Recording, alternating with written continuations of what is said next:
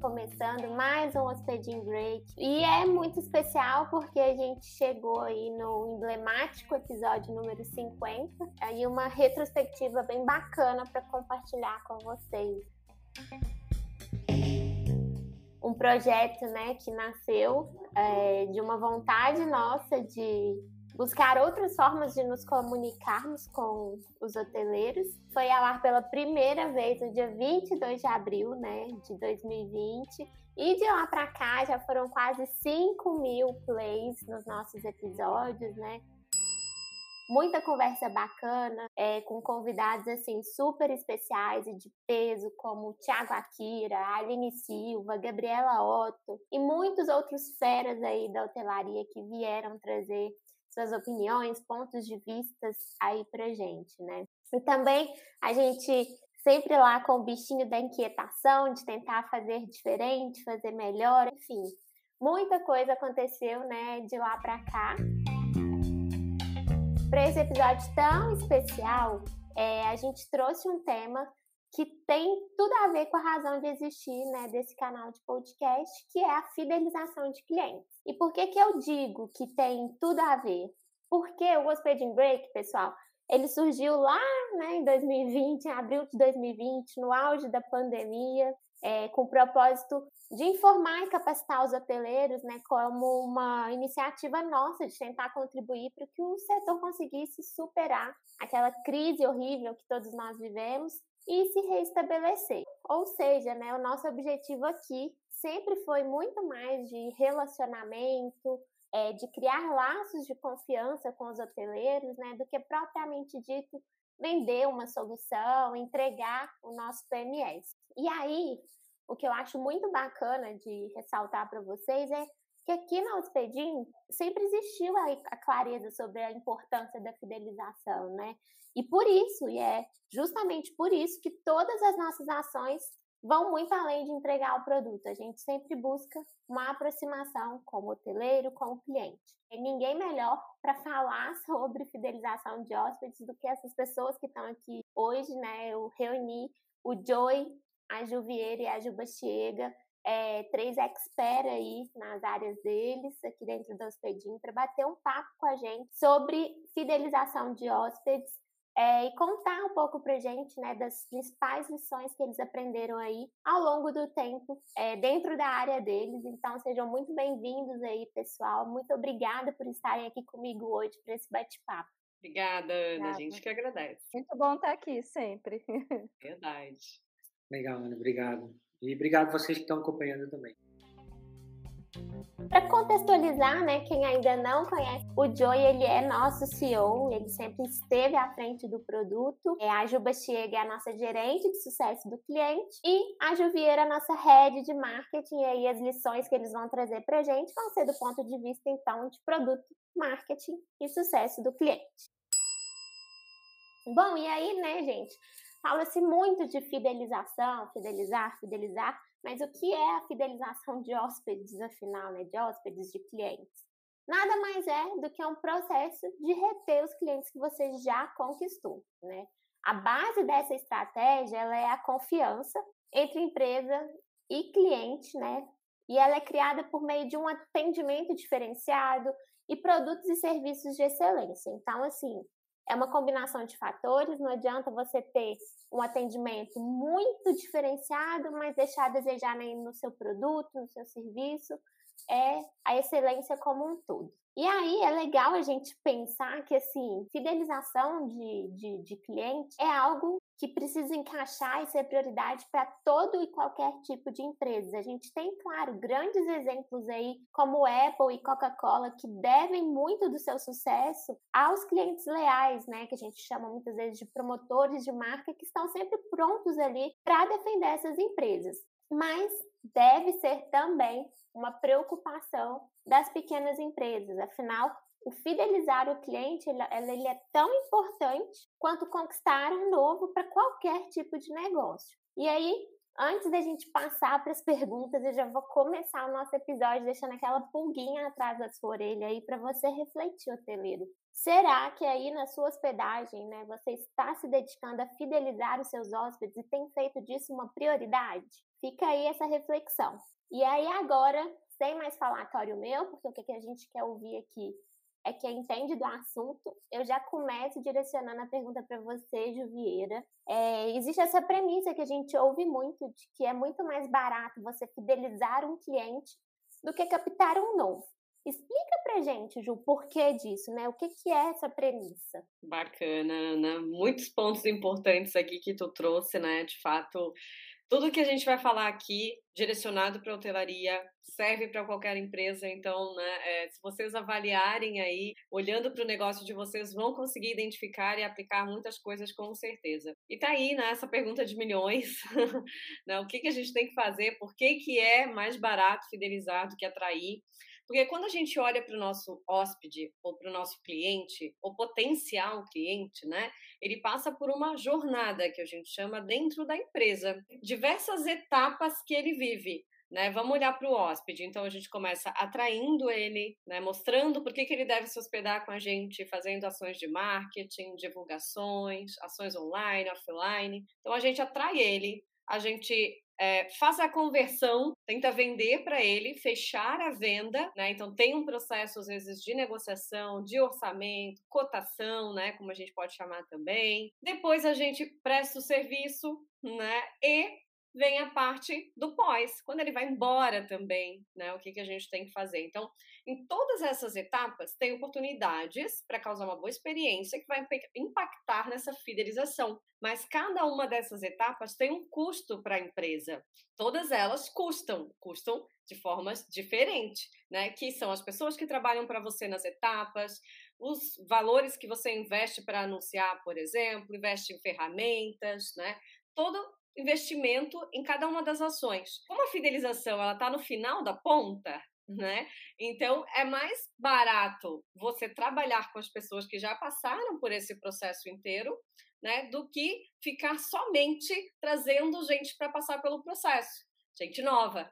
Né? Então, se essas pessoas que já passaram, já se hospedaram, você já teve esse custo com elas, você consegue fidelizar para que elas gerem mais receita para o seu hotel, né, vai ser melhor, o que vai diluir aquele custo ao longo do tempo, do que eu olhar só para entrantes, só para novos, novos hóspedes, novos clientes, novas reservas, claro, reservas não, né, que não se encaixa nesse caso, novos hóspedes mesmo. É trazer pessoas diferentes que não me conhecem, enquanto eu deixo de trabalhar aqueles que já me conhecem, né? Então, o custo, ele vem daí, né, que atrair de fato é muito mais caro, porque eu tenho que fazer ele passar por todo por toda essa jornada, né? Enquanto se eu trabalho aqueles que já estão na minha, já passaram, que já estão no meu hall ali de, de, de oportunidades, eu diluo esse custo e acabo chegando no momento que eu vou ganhar ainda mais, né?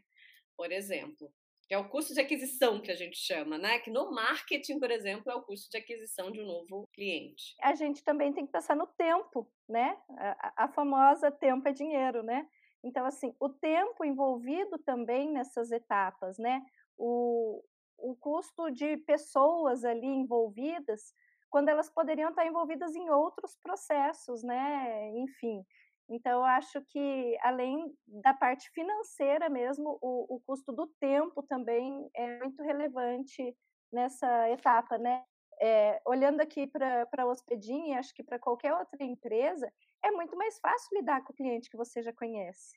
Então, todo aquele tempo de você conhecer aquele cliente já foi, e, e você pode usar disso, desse conhecimento que você teve, né, de, de conhecê-lo, a favor para fidelizar ainda mais, né? Um outro fator interessante é que quando você foca no fidelizar, você tem ali um olhar que te permite otimizar o seu processo como um todo, né? Você não está focado só ali na ponta obrigatoriamente você vai acabar olhando para o seu processo como um todo e ali você vai identificar cada vez mais oportunidades de melhoria. É aquilo que a Ju falou, né? A jornada tem várias etapas.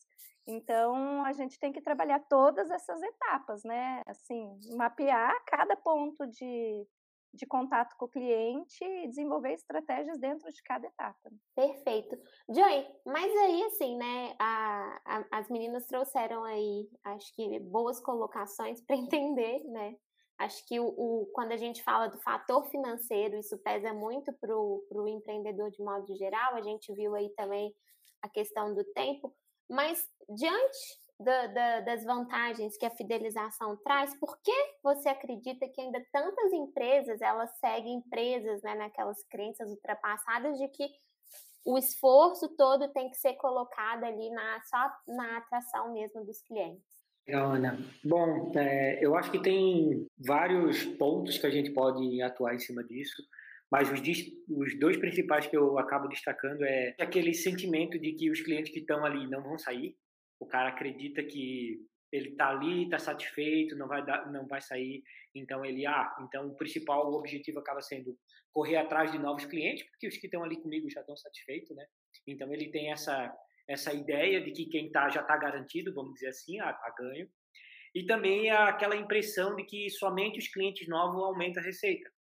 É, o cara, às vezes, ele tem aquela impressão de que, pô, o cara precisa ser novo, porque aquele que eu já tenho, ele funde essas duas, essas duas impressões. Aquele que eu tenho já está ganho, a única maneira que eu tenho de aumentar a minha receita é trazendo novos clientes. Sendo que existem outras maneiras para isso, né? Upsell, upgrade, cross-sell, tu pode fazer um monte de outras coisas com os, os clientes que já estão.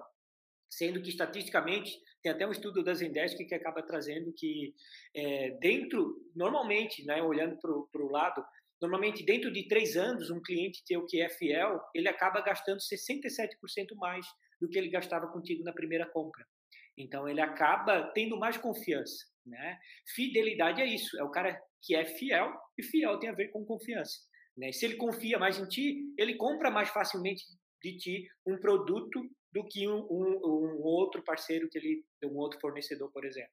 Então, dentro desses pontos que acaba sendo uma falácia, né? Porque tem essa percepção de fato que ah, o novo cliente é que vai fazer aumentar minha receita mas eu deixo de olhar da maneira que eu deveria olhar para o meu cliente atual, né? Reaproveitar o que já está ali e solidificar, né? Então, eu vejo que é, é, às vezes pode ser contraintuitivo, né? Porque na nossa mente ah, é o novo que traz a novidade, é o novo que vai aumentar a minha receita. Mas não, tem esses pontos que a gente precisa olhar, precisa estar atento e fica deixando dinheiro na, na mesa com aqueles caras que podem sim trazer mais dinheiro para ti. São aqueles caras que mais acreditam né, é, no, no teu negócio.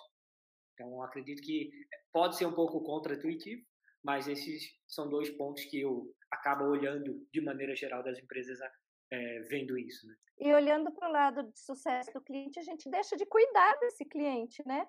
Porque se a gente está focado só no cliente novo, a gente deixa de cuidar daquele cliente que a gente já conquistou, né?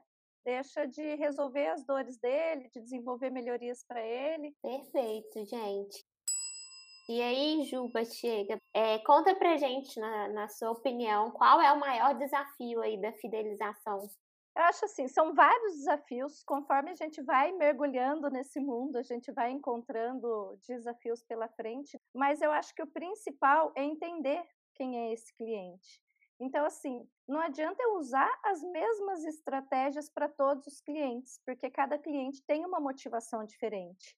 Então, é muito importante você entender o perfil desse cliente, do que ele gosta, do que ele não gosta. E acho que esse é o maior desafio mesmo, né?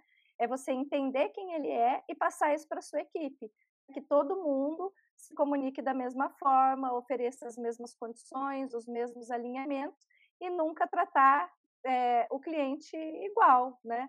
Claro que tem as regras, as políticas do estabelecimento, as normas, mas assim não, não é isso que vai fazer que, com que seu atendimento não seja personalizado, né? Que você não não consiga entender quais são a, as dores dele mesmo, porque um hóspede ele busca uma hospedagem por N motivos. Nem todo mundo vai para um hotel só procurando uma cama boa, um chuveiro bom, né? Tem gente que, que procura uma experiência de hospedagem, tem gente que está de férias, tem gente que está a trabalho, tem gente que vai com família, tem gente que vai passar lua de mel.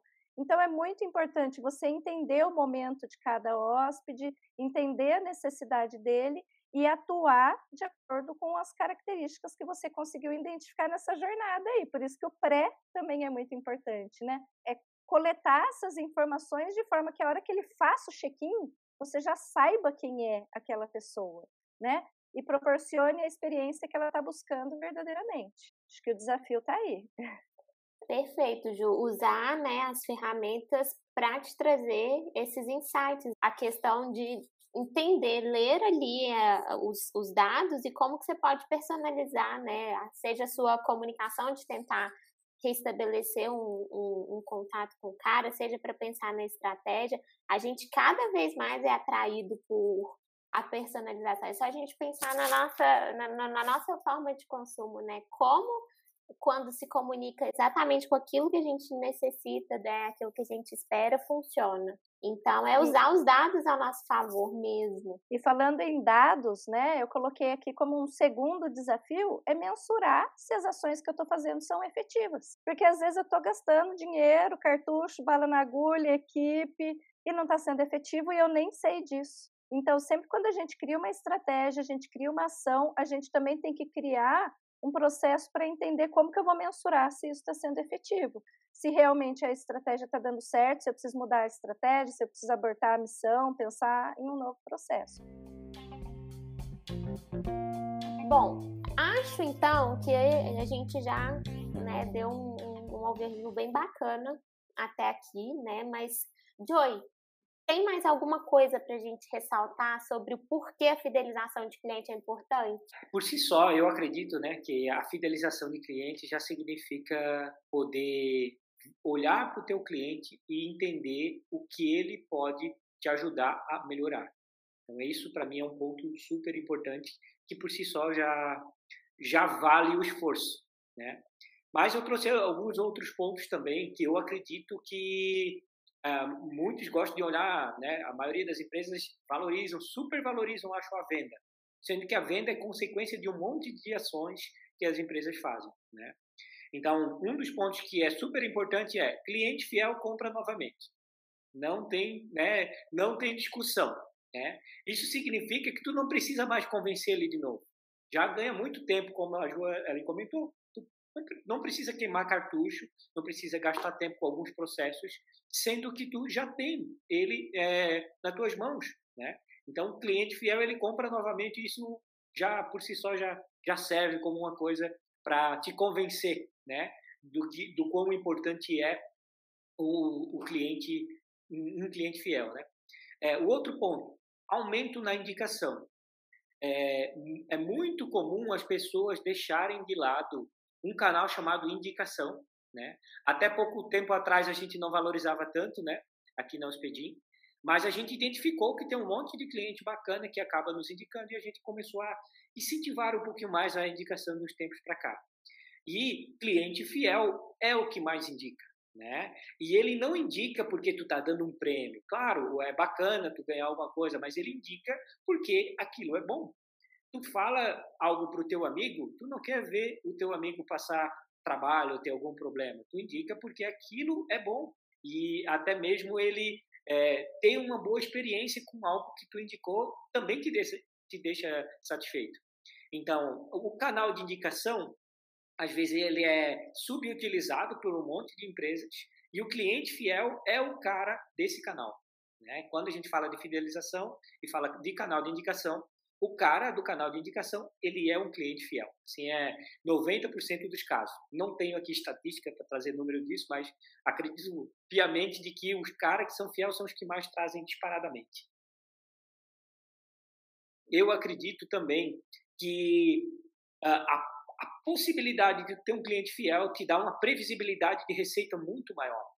Né? Porque a partir do momento que tu identifica que aquele cliente ele é um cara fiel, tu consegue ter previsibilidade da tua receita de uma maneira melhor do que tu não tem, de só trazendo clientes novos, né? Ah, e outro ponto que eu gosto de olhar, que os clientes fiel tendem a dar feedback honesto e preciso, né? Até não, acaba entrando um pouquinho com o primeiro ponto que eu trouxe, né? Ele acaba ligando, mas, gente, o feedback é uma das melhores ferramentas para a gente chegar no cliente ideal. É através disso que a gente vai levando, uh, vamos dizer assim, serve como uma bússola para a gente chegar no cliente ideal. Então, a parte de tu ter cliente fiel acaba também, é, eles acabam te dando esse feedback honesto, que esse é o verdadeiro, esse é o que vale a pena. Porque quantos clientes às vezes tu chega para pedir um feedback e parece término de relacionamento? Não, o problema não é você, sou eu, né? Ele não não sabe, não diz o que que é, né? Então, um cliente fiel também acaba apoiando nesses pontos. E outro, o valor gasto pelo cliente, uh, o cliente que é fiel, ele tende a ser maior. Esse é outro ponto que até complementa que eu trouxe ali em cima, né? Então, é, estatisticamente falando, né, 67%, é, dentro de três anos o cliente acaba trazendo 67% a mais de renda para o estabelecimento do que ele trouxe no primeiro ano. Então, o cliente fiel ele traz várias, vamos dizer assim, vários pontos que são interessantes para a empresa. E se a gente souber aproveitar o cliente fiel, ele vai conduzir a empresa para o sucesso dela. Né? É, às vezes pode ser um pouco difícil, né? É, um pouco mais complicado é, achar essa conexão, achar essa sinergia, mas quando tu te dedica, quando como empresa a gente procura entregar e uh, entregar o melhor produto e merecer a confiança do teu cliente, porque a gente não pode esquecer disso. O cliente ser fiel, a gente ele tem que confiar na gente. E para gente, para ele confiar na gente, a gente tem que entregar a verdade para ele. De fato, a gente tem que entregar o que a gente acredita ser melhor. Então, são, são pontos que eu acredito que deixam a fidelização uma coisa muito importante, é um ponto muito importante. E toda empresa que, vamos dizer assim, que procura é, chegar ao sucesso, ela não pode deixar de lado ter a fidelização como uma das, das suas estratégias de negócio. Perfeito. Nada como dados aí para trazer bastante clareza para gente, né? E aí, duas coisas legais que o Joey, o Joey falou muita coisa interessante, mas acho que duas palavrinhas aí precisam nortear a fidelização, né? Seja a cultura da fidelização, que eu acho que é uma cultura que se traz para dentro da empresa, que é confiança, que a gente está falando disso desde a hora que a gente começou, e transparência. Né, para você criar essa relação de troca, se não existe transparência, não vai funcionar. Importante destacar também, né, pessoal, que a gestão desses canais de avaliação ela faz parte do processo de fidelização do hóspede. Como você pode tentar reverter uma avaliação negativa, mas é importante que exista a, ali sempre, é, claro, a sua interação. Você tem que interagir, goste você ou não do comentário que você recebeu ali, seja ele verdadeiro ou não, é, ele pode ser uma porta de entrada para fidelização. Então, a gestão desse, dos canais de avaliação precisam estar também entre as suas prioridades aí. É, só para complementar ali um, alguns pontos que são interessantes. Por exemplo, né, tu pode aproveitar um problema que aconteceu lá no canal de avaliação para mostrar para outros clientes o quanto tem o teu bom senso alinhado com os valores da tua empresa. O nosso comportamento, né, a gente não pode controlar as situações que acontecem, mas a gente pode controlar as nossas ações, né? E às vezes, dependendo da resposta que tu dá, o outro cliente que está lendo essa avaliação, ele consegue ter o bom senso e entender se tu se saiu bem, se no caso se tu está sendo honesto ou, né, se tu está, vamos dizer assim, de fato querendo o bem do teu cliente ou não, né? Porque às vezes a gente tem avaliações que são, é, vamos dizer assim, incorretas, né? Que o cara foi um mal entendido e ele te avaliou mal. Só que se a gente for lá e responder no mesmo tom, a gente vai sair perdendo. Então, é, tu pode muito bem com avaliação ruim poder dar um, uma contrapartida, uma ótima resposta, a ponto até de tu poder converter reservas desse, dessa avaliação ruim, porque ali a gente consegue entender, né? Eu não sei, e assim, cada hotel tem sua realidade, né? É, às vezes, quando a gente fala de hotelaria, a gente fala de ocupação. Não tem como falar de hotelaria não falar de ocupação.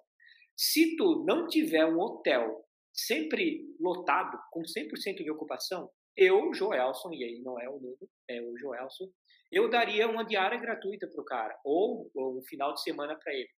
Porque se não tiver 100% de ocupação, vamos dizer assim, é, primeiro, tu não sai perdendo, claro, tu vai ter custo com a, com a limpeza, né? Tem, a gente sabe que tem alguns custos ali, mas tu vai pegar, tu vai genuinamente mostrar para o cara que tu não quer nada. Quando a gente lida com pessoas, a gente está lidando automaticamente com egos. E as pessoas elas conseguem perceber quando tu quer uma coisa por trás ou não. E se tu é transparente, nesse nível, de, ah, eu não quero nada, só quero o que esse pedido aqui é de desculpa, né?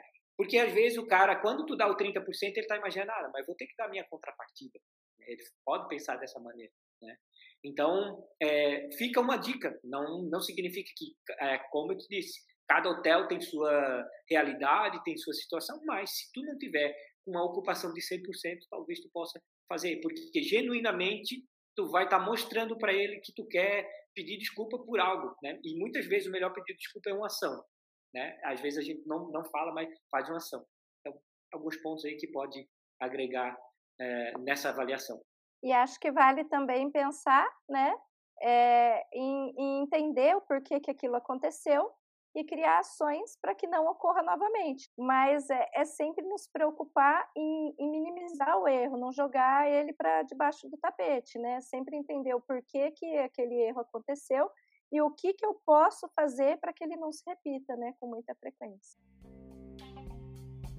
Olha que aula, viu? Eu sabia que esse episódio ia ser assim, ó, top, mas já entrou ali na minha, na minha listinha dos preferidos. Vocês estão captando tudo aí, né, gente? E aí, então, voltando aqui para nossa nossas perguntinhas, é, a, Ju, a Juba Chega falou um, um dos desafios que ela trouxe para gente é o mensurar as suas ações né, de fidelização.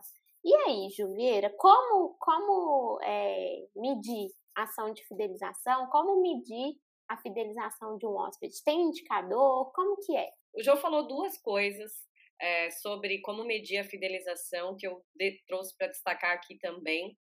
Mas é, o hóspede fidelizado é aquele que volta primeiro, né? Então, se ele está voltando, é porque ele gostou, é porque faz sentido para ele, né? É todo serviço, tudo que tu já ofereceu. E ele indica também, então ele passa a ser um promotor da tua marca, né? Às vezes um fã, que é aquele que divulga nas redes sociais, né? Fala para mais gente, leva mais longe o teu negócio. Mas o grande desafio que eu vejo do pessoal hoje em dia é ter noção desses números. Então, da sua carteira de hóspedes, né, que passaram aí no último ano, por exemplo, quantos voltaram? Quantas vezes eles voltaram, né? Em que época do ano? Qual é o perfil dessas pessoas que voltam? Olha quantas perguntinhas a gente precisa responder para entender se a minha fidelização está, se meu, todas as minhas ações, se os meus processos, meu serviço está causando impacto no hóspede a ponto dele se fidelizar comigo, né? Por que, que ele está vindo em mim não está indo no concorrente? E também ao contrário, por que, que ele está indo no concorrente né, e não está voltando? Então eu começo a entender quando eu me faço essas perguntas. Mas é preciso ter uma organização, uma gestão, né, para poder entender esses números. Então, onde que fica o meu histórico de estadia dos meus hóspedes? Né? De quanto em quanto tempo eu olho para esses números?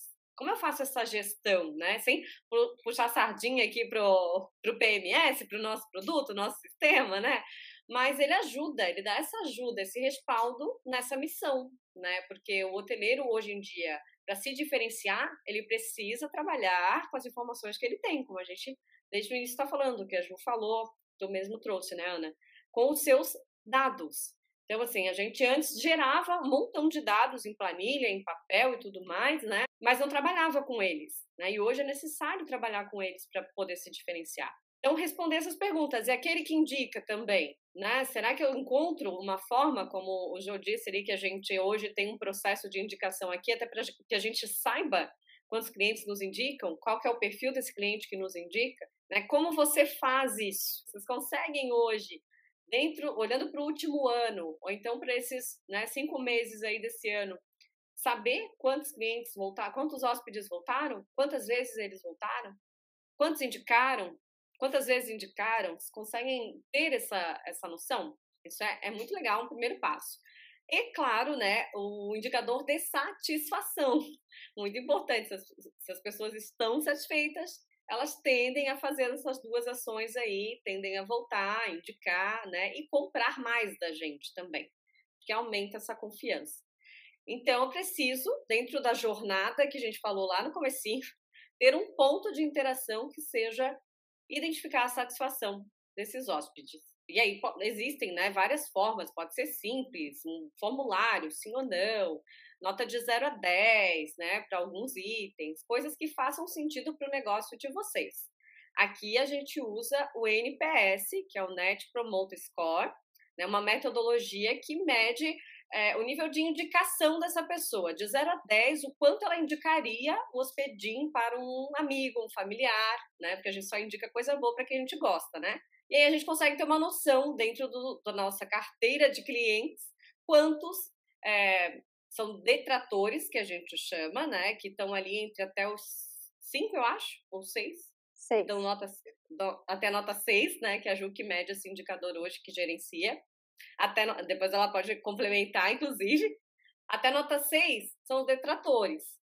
De 8 e 7 são neutros, eles não são nem detratores e nem promotores, ainda não estão naquele nível né, é, tão alto como a gente gostaria.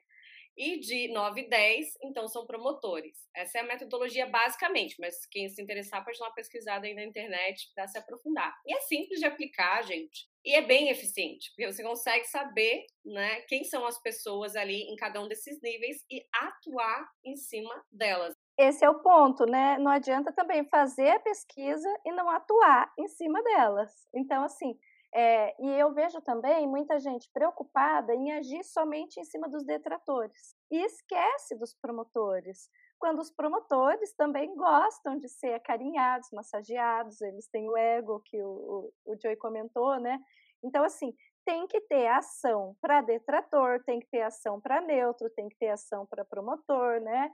Entender o porquê que o detrator está sendo detrator e também entender por que, que o promotor é promotor é muito importante a gente entender o comportamento do nosso promotor, o porquê ele é promotor, para que a gente possa replicar isso para os outros clientes. Né? Então, mapear o perfil desse cliente é ótimo, porque a gente só quer perfil igual ao dele para nossa base, né? A gente quer que venha mais. Então, não adianta a gente conhecer só quem não gosta da gente, a gente tem que conhecer quem gosta, para que a gente possa usar ele de exemplo, de referência, coletar depoimento, e, e fazer com que os outros clientes também sigam o caminho, né? Trilhem o caminho que ele trilhou para que sejam satisfeitos como ele é. Bom, até aqui foi só coisa boa, só conteúdo muito bom. Mas agora, já que o nosso episódio é comemorativo, vem assim, ó, a cerejinha do bolo, porque vem conteúdo muito bom combinado com experiência. Então, pessoal, contem pra gente, começando aí pela Ajuba Chega, três lições que você aprendeu sobre fidelização de hóspedes de acordo com a área que você atua aí dentro do Hospedim, que no caso é sucesso do cliente? Então, gente, a primeira lição que eu aprendi é aprender a ouvir. A gente acha que sabe ouvir, mas a gente não sabe. Às vezes a gente não está 100% presente, a gente está focado em outras coisas, está preocupado com outras coisas. Então, assim, quando o cliente usa o tempo dele para falar com você, entenda que isso é um presente, que é muito valoroso. Então, dê ouvido para ele, ouça verdadeiramente, se conecte. Eu, às vezes, quando estou em casa, que eu, que eu atendo uma. Estou em casa porque a gente trabalha em casa, né? quando eu atendo uma ligação, assim, às vezes eu estou até assim, olha, de cabeça baixa ali, conectada, muito concentrada, escutando, só escutando aquele cliente. Então, essa é a primeira lição: é escutar verdadeiramente, 100% presente. Outra lição que, que eu levei assim é a questão da inteligência emocional. O problema não é com você, então não leve isso para você. O problema é com a empresa que você representa. Então você tem que ter uma inteligência emocional porque a gente gosta, a maioria das pessoas gosta, né, da empresa que trabalha, pelo menos eu penso que deveria ser assim. Então, escutar alguém falando mal dessa empresa dói na gente, né? É, é difícil, a gente não, não, não ficar irritado com aquela situação, enfim, às vezes nem é verdadeiro. Então, assim, dói escutar, mas a gente tem que ter é, a inteligência emocional de saber que aquilo afetou de verdade o cliente, senão ele não estaria falando para você sobre aquilo, né? Então, inteligência emocional para agir nessa hora, né? Ser elegante, eu sempre uso essa palavra, né, no atendimento. Ser elegante com o cliente, ser empático. E outra lição que eu aprendi também é que não existe equipe insatisfeita e cliente satisfeito. Essa matemática não bate, não combina. Você só consegue é, que seu hóspede, que seu cliente esteja satisfeito com você se a sua equipe estiver satisfeita com a sua empresa. Não existe máscara. Ninguém consegue sustentar um atendimento ótimo se lá atrás, na gestão, está tudo errado, se os líderes não aplicam esses valores. Então, é, primeiro cuide da sua equipe, para depois você conseguir cuidar do seu cliente. Perfeito. Joey, do ponto de vista de produto? Bom, é, tem um, um ali que vai ser quase igual a da Ju. Às vezes, nessa parte de comunicação, da gente poder escutar ele, às vezes o cliente ele só quer que a gente perceba ele. Meio que vai fazer um teste contigo se ele é importante para ti. E tu tem que poder nesse momento entender que é isso, que que de fato ele está querendo que tu uh, mostre que que tu é importante para ele. De alguma maneira a gente às vezes como empresa está focado nas funções do dia a dia que passar despercebido que isso não fica tão claro e às vezes a gente precisa dizer com todas as palavras tu é importante para mim. E às vezes, às vezes a gente não precisa dizer, a gente precisa fazer, né? Qualquer ação que a gente faz, um, um atendimento, às vezes uma melhoria que a gente faz no sistema, acaba mostrando isso para ele, ele. Então o, o cliente ele precisa sentir que a gente está escutando ele, que a gente ouve. Na parte do, do produto, a gente recebe muitas sugestões né? E a sugestão é uma ótima parte, é uma, uma ótima parte, não, um, um ótimo, vamos dizer assim, um ótimo mecanismo para a gente fazer com que o cliente se sinta parte. Quando ele dá uma sugestão, que a gente escuta ele e a gente implementa aquela sugestão, mesmo que não seja é, igual o que ele pediu, mas ele se sente criador daquilo contigo. E isso é mais valoroso do que muitas vezes ele tem um cliente, um sistema que atende ele 100%. A gente não pode é, achar né, que a entrega por si só do nosso produto se resume ao produto. No caso de um hotel, né, o serviço ali uh, não se, se resume a, a, cama e banho, por exemplo. Todos os pequenos detalhes são importantes nesse ponto. Então, uh, para mim, eles me, eles me ensinaram principalmente que quando eu escuto eles, né, eu consigo converter isso, né, é, levar esse sentimento de criação para eles.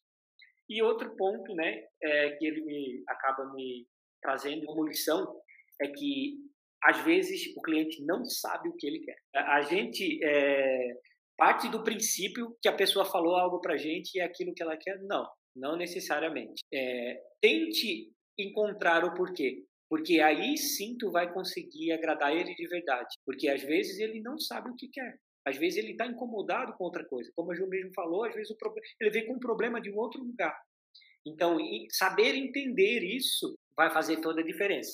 É, a gente, muitas vezes, o cliente chega pedindo para a gente uma solução, ele chega com a solução pronta, né, vamos dizer assim, e a gente vai fazendo algumas perguntas, tendo algumas questões ali que a gente se depara, não, mas na verdade isso não vai resolver o problema dele. E quando ele chega falando para a gente, ele quer de alguma maneira resolver o problema dele. Só que ele está voltado em uma outra direção, onde ele acaba falando algo que não necessariamente é, é o que ele quer. Então, essas lições, né, principalmente olhando a, da perspectiva de produto, é, são que eu acabei tendo com os nossos clientes. E nossa rede de marketing, o que, que ela aprendeu aí ao longo do tempo? Olhando assim para a parte do marketing, né, que até depois a Ana pode complementar também, porque ela tem uma bela jornada nisso também. Eu acredito que das três coisas, uma delas é entregar mais do que o cliente espera, né? Isso a gente viveu, vive mais do que ele paga, mais do que ele espera, né? A gente faz muito isso e na hotelaria é possível fazer isso de diversas formas, né? Surpreendendo o hóspede de vocês, em cada detalhe, como o João falou ali, do atendimento como um todo, do, da prestação do serviço como um todo, a gente tem muita oportunidade, né? Porque o contato do hóspede com a gente normalmente é longo, fica um dia, dois, então a gente tem muitas oportunidades. Não é um atendimento numa loja de alguns minutos, de algumas horas, né? É uma experiência até mais é, profunda muitas vezes, né? Da pessoa estar ali é, vivendo um momento, às vezes um sonho, um descanso, um, né? algo que ela precisa muito no seu meio de hospedagem. Então, se você puder entregar mais do que ele espera, é muito bom.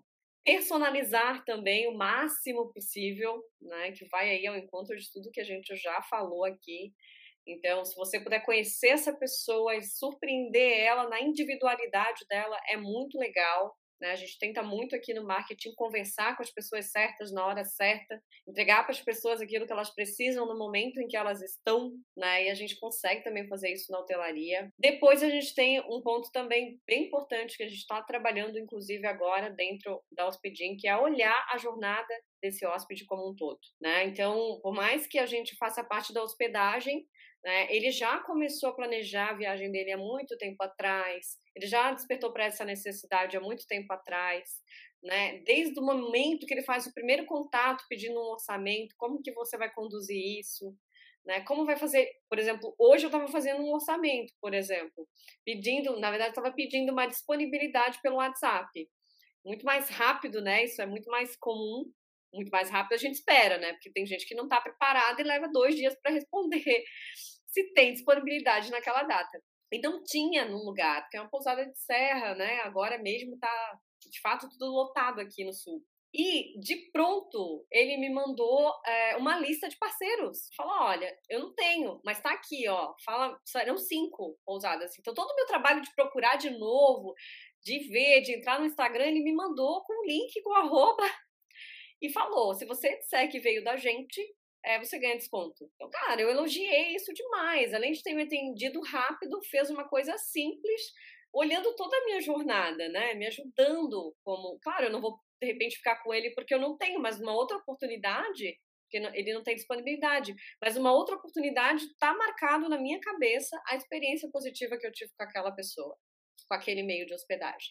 Né? Então, olhar a jornada como um todo, do iníciozinho, antes ainda, às vezes, dele se hospedar, até depois que ele volta para casa dele e que você quer que ele volte para o seu negócio. Então, é tudo uma coisa só.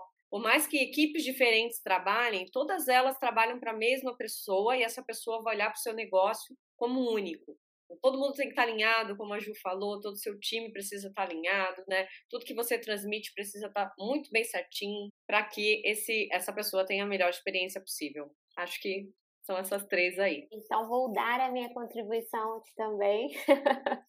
é, acho que vocês trouxeram pontos é, fundamentais. E para complementar, né, eu acho que isso hoje, mais do que nunca, é óbvio, mas aprendi na hospedinha ao longo desses quase três anos que o óbvio não existe, ele precisa ser dito. Eu escutei uma vez uma frase, que eu não sei onde, mas que falava: quem vem por preço vai embora por preço. E é isso. É uma entrega completa, né? Acho que passa, falando principalmente né, dentro da minha jornada do marketing, o que, eu aprendi ao longo do tempo. A gente foi vendo essa evolução também das estratégias nesse sentido, né? É você entregar benefício, é justamente você entender a necessidade né, do, do seu hóspede, do seu prospect, que é um desafio, esse é um desafio para a gente também, é um trabalho árduo, diário de entender o que essa pessoa realmente quer e entregar esse benefício. Ele, tá, ele quer muito mais valor e benefício do que preço. Preço pode ser ali depois, lá na frente, um plus. Então, nesse sentido, qualquer uh, estratégia de fidelização, complementando o que a gente já falou com o Nuno, não necessariamente é desconto, essas coisas, vai ser efetiva, né? É, então, programa de fidelização é algo muito bacana, é algo muito bacana. Mas o que, que você pode entregar de mais interessante do que apenas um cupom de desconto, né? Passa pelo entendimento ali da necessidade, da vontade do, do seu hóspede. Então, gravem. Quem vem por preço, vai embora por preço. Só para complementar a frase ali, né? Que preço é o que o teu hóspede deixa. Né? Valor é o que o teu hóspede leva. É importante a gente saber diferenciar que a gente às vezes confunde, né? E aí, pra gente fechar esse episódio, assim, incrível, não poderia ter, ter sido melhor a temática, as pessoas que vieram para presentear, para tornar esse episódio número 50 mais emblemático. Jubatiega, dá aí pra gente, então, né, pra gente fechar com chave de ouro a dica, né? Se tiver que dar uma única dica, a dica sobre fidelizar hóspedes. Eu vou usar a frase que todo mundo da hospedinho já conhece é tirar o uniforme da hospedim ou tirar o uniforme do hotel e vestir a roupa do hóspede. É isso, gente. Esses dias eu, eu até mandei para a galera aí, para o pessoal que participou do curso de fidelização de hóspedes que eu fiz também, um vídeo da Cidinha Fonseca. Ela é especialista também em atendimento. E ela fala assim: o ser humano é um bichinho muito estranho. Quando ele tá, ela fala que, ele, é, que nós somos bipolares, porque quando a gente está na posição cliente, a gente entende exatamente o que a gente quer, o nosso direito, as nossas vontades, mas quando a gente muda para de trás do balcão e vira o empresário, o atendente, parece que a gente esquece de tudo isso, que a gente esquece do que o cliente precisa, do que o cliente gosta e começa a usar de estratégias que mandam ele embora. Então é isso mesmo. É, é dolorido às vezes escutar algum um problema, alguma coisa, alguma insatisfação, mas a dica de ouro é sempre ser empático, né? E, e empatia é, é, tem que ser levada a séria mesmo, não é só uma palavrinha bonita, é sempre se colocar no lugar, na situação daquele hóspede e fazer o melhor por ele para que ele tenha a melhor experiência possível. Não do jeito que você gostaria que fosse, e sim do jeito que, você, que ele gostaria que fosse, porque a sua motivação, a, sua necessidade é diferente da dele. Então você tem que fazer de acordo com a necessidade e motivação dele, não a sua foi para fechar com chave de ouro mesmo. Eu espero que tenha sido um, um tempo valioso aqui para vocês, como foi para mim, de muito aprendizado. Quero agradecer esse time de ouro por compartilhar aqui tanto aprendizado, tanta informação relevante. Muito obrigada, pessoal. É sempre bom aprender com vocês. Então é isso, gente. Esse foi o nosso Hospeding Break, o nosso podcast ateleiro. Seguimos aí e até a próxima. Tchau, tchau.